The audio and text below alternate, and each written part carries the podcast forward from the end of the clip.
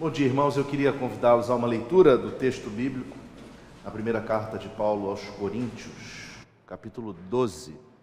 1 Coríntios 12, nós leremos dos versos 1 a 11. Eu lerei os irmãos podem acompanhar. 1 Coríntios 12, 1 a 11. Texto que fala acerca dos dons espirituais. A respeito dos dons espirituais, não quero, irmãos, que sejais ignorantes. Sabeis que outrora, quando eres gentios, deixáveis conduzir-vos aos ídolos mudos, segundo eres guiados. Por isso vos faço compreender que ninguém que fala pelo Espírito de Deus afirma anátema Jesus. Por outro lado, ninguém pode dizer Senhor Jesus, senão pelo Espírito Santo. Ora, os dons são diversos, mas o Espírito é o mesmo. E também há diversidade nos serviços, mas o Senhor é o mesmo. E há diversidade nas realizações, mas o mesmo Deus é quem opera tudo em todos. A manifestação do Espírito é concedida a cada um visando um fim proveitoso. Porque a um é dada mediante o Espírito a palavra da sabedoria, e a outro, segundo o mesmo Espírito, a palavra do conhecimento, e a outro, no mesmo Espírito, a fé e a outro no mesmo espírito dons de curar, a outro operações de milagres, a outro profecia, a outro discernimento de espíritos, a um variedade de línguas e a outro capacidade para interpretá-las. Mas um só e o mesmo espírito realiza todas estas coisas, distribuindo-as como lhe apraz a cada um individualmente. Palavra do Senhor até aqui. Vamos orar. Ó oh Deus, nós te louvamos nesta manhã por esta oportunidade de mais uma vez aprendermos da tua palavra, ouvirmos, Senhor, a tua voz e a tua instrução.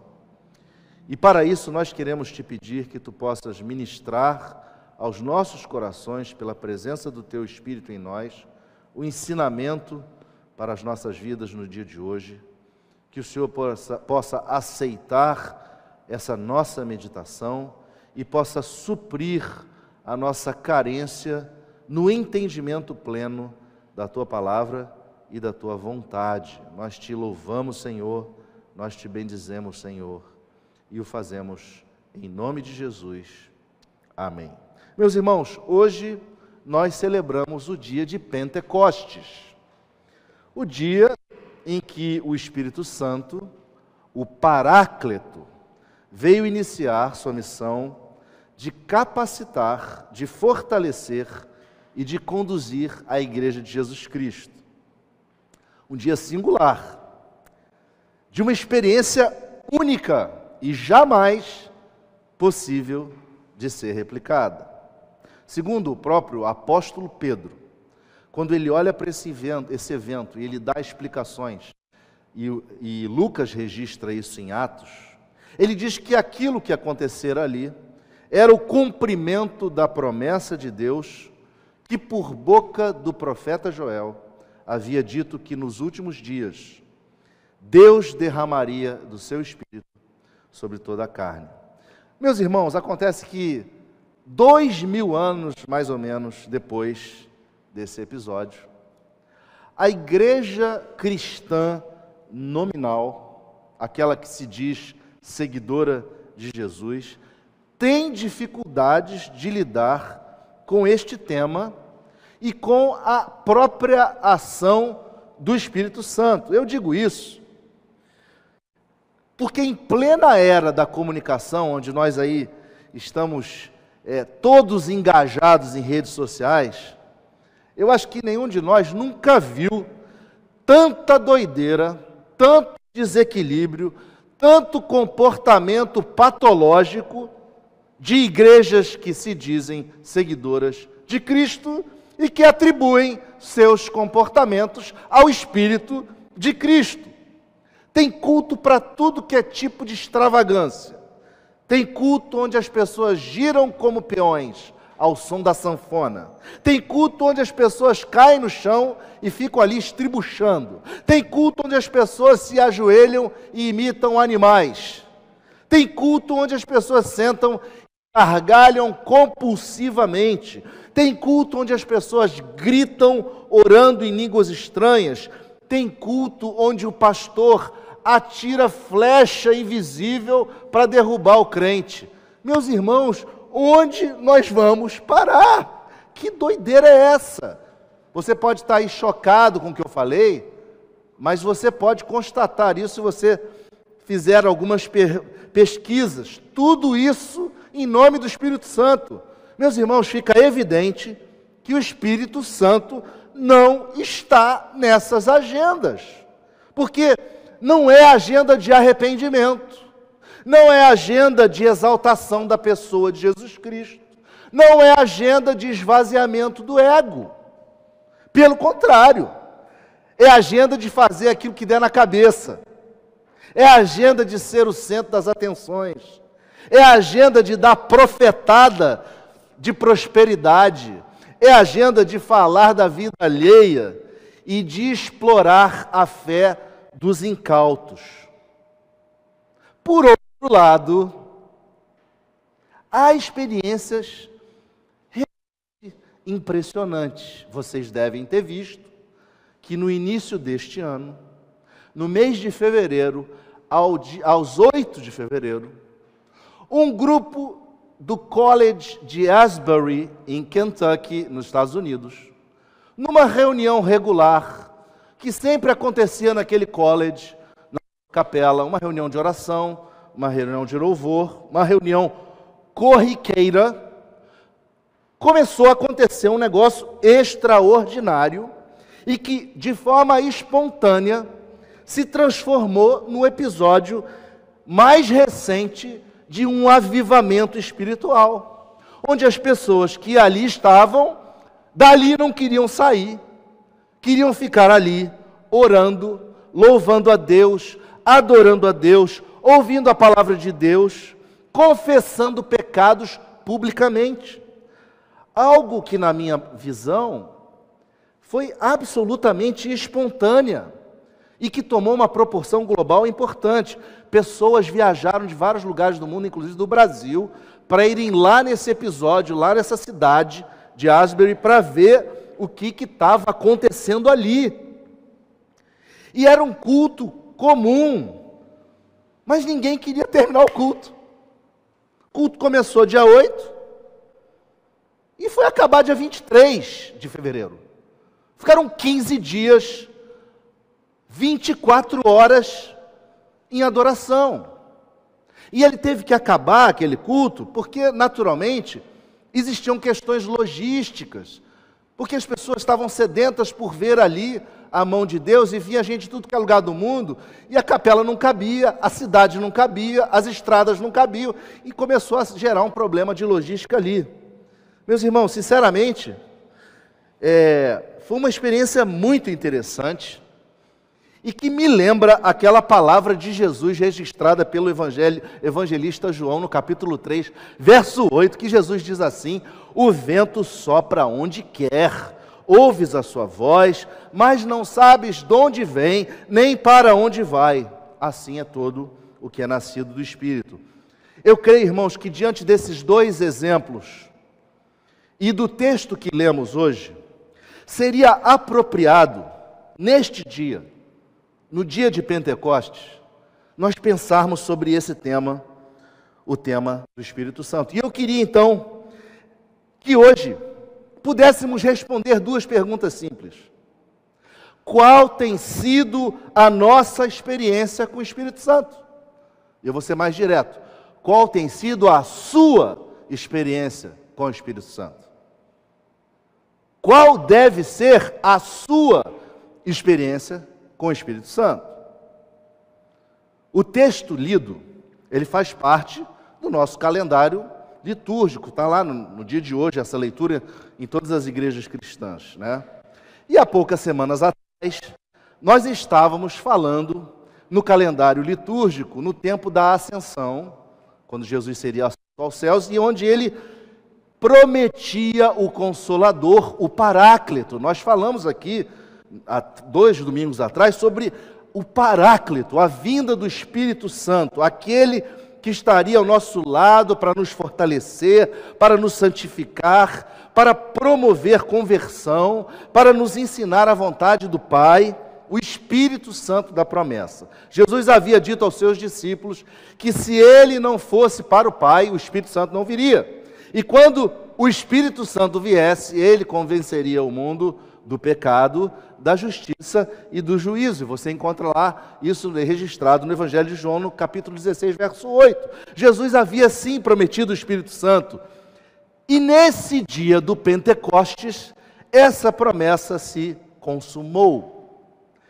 Neste capítulo 12 da carta de Paulo aos Coríntios, indo até o capítulo 14 da mesma carta, o apóstolo Paulo, ele gasta um tempo instruindo a sua igreja, a igreja de Corinto, sobre o ministério do Espírito Santo e qual seria o papel dos dons do Espírito Santo. Há vários princípios fornecidos, meus irmãos, nesse texto e que precisamos relembrar para que possamos entender bem o ministério do Espírito Santo. Então, o meu objetivo aqui hoje é revisitar esses princípios, a partir deste texto que nós lemos. E o primeiro princípio está logo no verso 1 lido. Paulo começa a instruir a igreja a não ignorar os dons. Não ignorar os dons. Irmãos, de todo o coração, eu creio que essas discussões sobre a finitude, se os dons acabaram, se existem alguns dons, se não existem mais, se eles cessaram, se não cessaram. Sinceramente, é uma discussão que não leva a gente a lugar nenhum, porque é completamente frágil e completamente anacrônica. Quem de nós tem competência para dizer o que Deus pode, deve e vai fazer? Nós não temos como encaixar Deus numa forma dele agir na história numa moldura que nós mesmos definimos. Eu penso ser muito arriscado dizer que Deus não pode fazer isso, ou não pode fazer aquilo, ou não faz mais isso, ou não faz mais aquilo nos dias de hoje. Vejam, é claro, é claro que o tempo do ministério de Jesus, quando ele esteve entre nós, o tempo da formação da igreja, quando os apóstolos ali comissionados agiram para a expansão do Evangelho, foi um tempo especial, foi um tempo peculiar, foi um tempo acompanhado de muitos sinais e prodígios, de manifestações sobrenaturais. Mas, irmãos, dizer que Deus não faz mais nada disso hoje, ou isso ou aquilo, pode nos levar ao erro. Até porque o, próprio apóstolo Paulo, quando escreve aos Efésios, lá no capítulo 4, no verso 8, ele diz assim: quando Cristo subiu às alturas, levou cativo o cativeiro e concedeu dons aos homens. Portanto, eu prefiro ficar com a compreensão de que, para que venhamos a desempenhar nosso serviço no reino de Deus, o próprio Cristo nos capacita da forma como Ele quiser, quando quiser, com os dons que Ele quiser com os dons que Ele quiser nos dar. Eu prefiro isso do que dizer que não existe mais dom.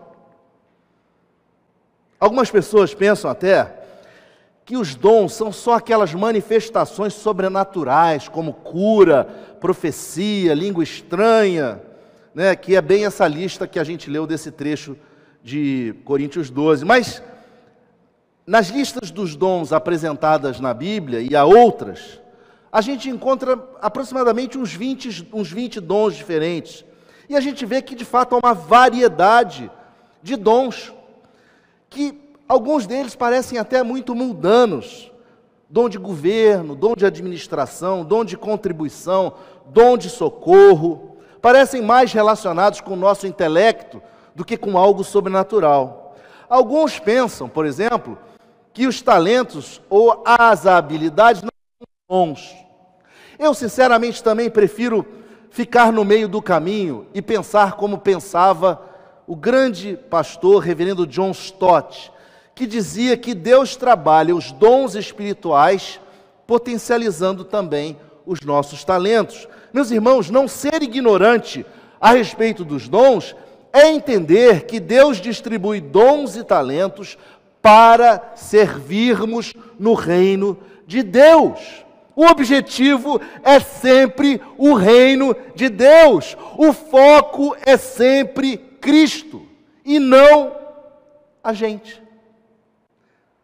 Não ser ignorante é também entender que as listas não são exaustivas, ou seja, que Deus é, pode conceder dons que estão nessa, não estão nessa lista e que também a gente nem sabe classificar.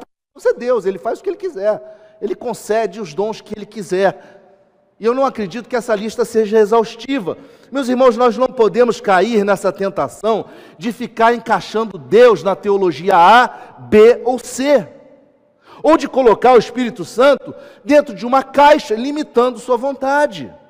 O ponto é: se eu quero servir a Cristo, Ele vai me capacitar com dons para que eu possa servi-lo da melhor forma possível. Paulo ensina no verso 3 que a submissão ao senhorio de Cristo é gerada pelo Espírito Santo. Portanto, quem serve a Cristo o faz sob a ação do Espírito Santo, mediante o poder do Espírito Santo. E mais, o faz na unidade da Trindade. Vejam que interessante esse bloco de versos 4, 5 e 6. Paulo ensina que os dons são diversos. E as palavras diversos e diversidade usadas aqui, elas trazem a ideia de que são distribuídos de forma diferente para diferentes pessoas. Os dons são distribuídos de forma diferente para diferentes pessoas. É um jogo de palavras interessante, porque ele usa dons, que é harismata, serviços, que é diaconia, e realizações, que é energema, três palavras em grego diferentes, e ele atribui tudo isso à Trindade. Os dons vindo do mesmo Espírito, o serviço vindo do mesmo Senhor e as realizações vindas do mesmo Deus. Irmãos, os dons, os serviços, o poder está ligado à Trindade Santa, não é sobre nós. Não é sobre nós. É sobre o Pai, o Filho e o Espírito Santo. E esta é a maior evidência de autenticidade. Se os dons, os serviços, as realizações são sobre pessoas, sobre colocar pessoas em evidência, me desculpem, não há autenticidade. Simples assim. Isso é muito sério, meus irmãos, porque nos coloca no nosso devido lugar. Nós somos servos. Nós somos servos. E Deus nos usa como quer. Deus nos capacita como quer, quando quer, para o que Ele quiser fazer através de nós. Nós precisamos entender isso. Mas há um segundo princípio segundo princípio continua na fala de Paulo. Paulo continua e aborda o princípio, um outro princípio importante, que é o fim proveitoso. A manifestação do Espírito, e aqui subentendido dons, é dada a cada um e é concedida a cada um visando um fim proveitoso. Ou seja, os dons nós recebemos do Espírito Santo. E não é para dizermos por aí que temos o dom A ou o dom B ou este, ou aquele dom, é para ter algum proveito, não é para ficar falando, é para ter proveito, é para ser algo produtivo, é para ser útil para o reino, é para ser útil ao serviço do reino. Não é para gerar confusão, não é para gerar briga, não é para gerar dúvida, discussão, nem holofote.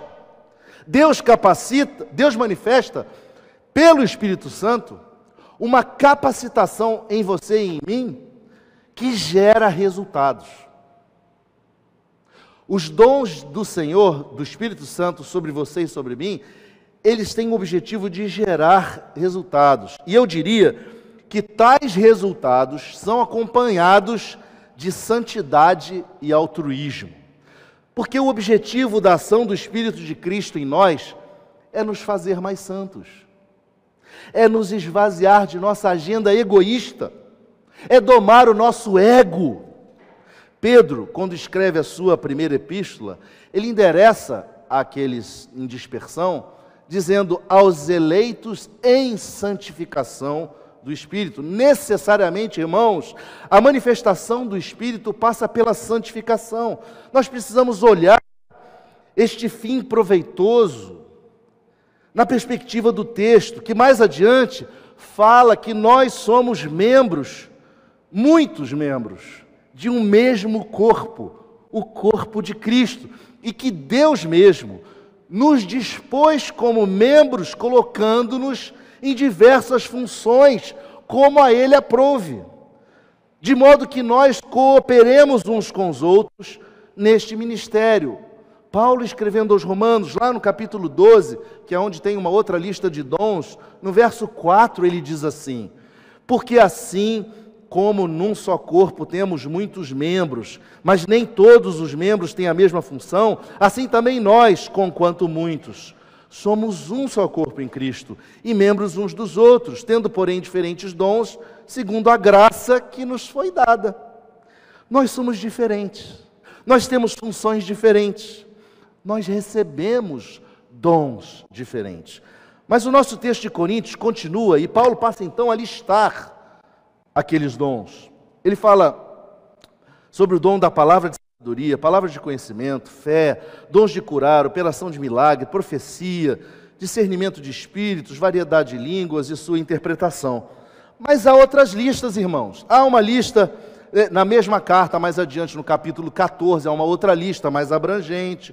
Um pouco mais adiante, é, no, no, na carta de Paulo aos Romanos, há uma outra lista no Romanos 12. Lá em Efésios, Paulo apresenta uma outra lista em Efésios 4. O próprio apóstolo Pedro ap apresenta uma lista em 1 Pedro 4. O fato é que a chave é o que lemos na primeira epístola de Pedro, quando ele escreve assim, lá no verso, no capítulo 4, verso 10. Servi uns aos outros, cada um conforme o dom que recebeu, como bons despenseiros da multiforme graça de Deus. Meus irmãos, vocês já se perguntaram para si mesmos que dons vocês possuem? Qual é o seu dom ou quais são os dons que você possui? E eu quero dizer que você tem pelo menos um dom. Você possui pelo menos um dom. E dom é dádiva, não é, não nasceu com você, é uma dádiva que é o dom da fé porque foi o Espírito Santo que colocou no seu coração a fé para que você pudesse se entregar ao Redentor, a Jesus Cristo. E eu digo mais, e você ousado aqui: se você serve a Deus na igreja, eu diria que você tem outros dons, porque Deus nos capacita para serviço, e na medida em que a gente serve, Ele vai nos dando mais e mais dons para que nosso serviço seja mais eficaz.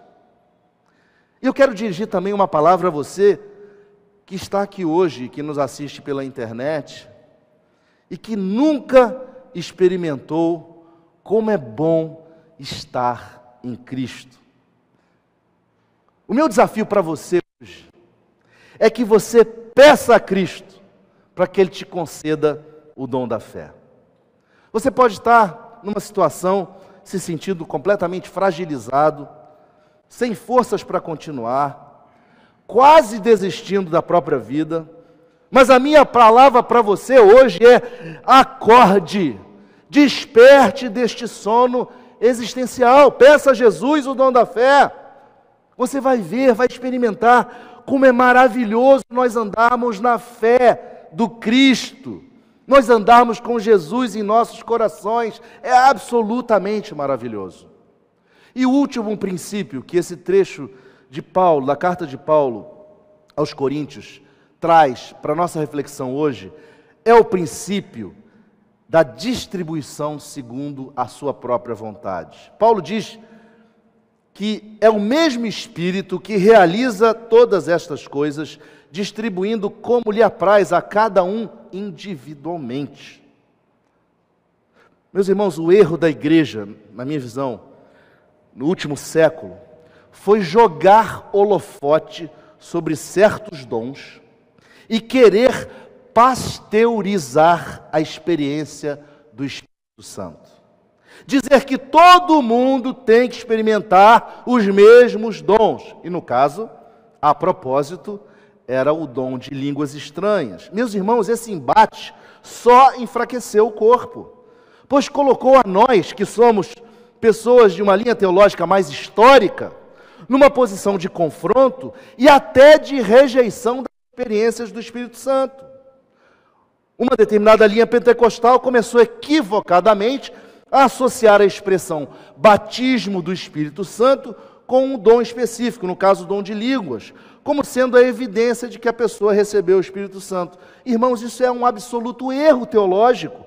Não tem como sustentar essa visão na Bíblia, não há.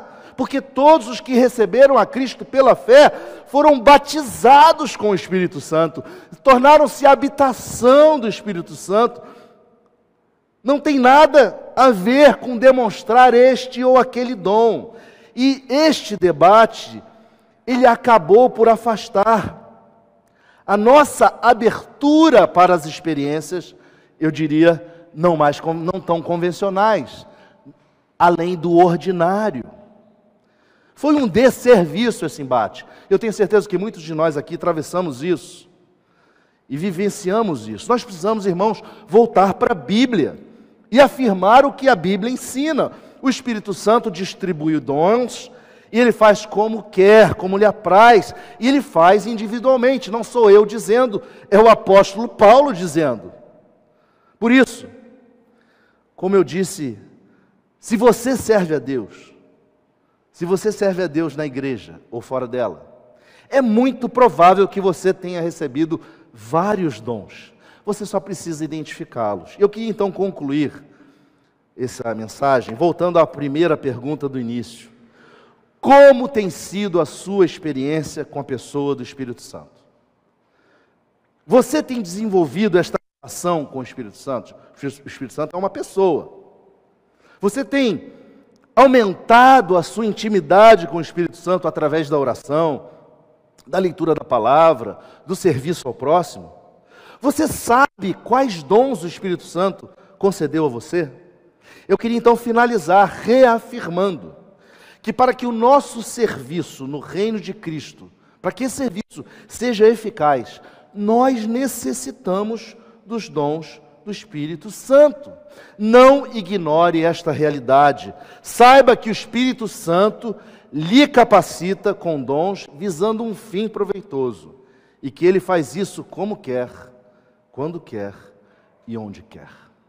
Que Deus nos ajude a compreender essa palavra que Deus nos ajude a experimentarmos o Espírito Santo no nosso dia a dia, de modo que ele cresça e nós diminuamos.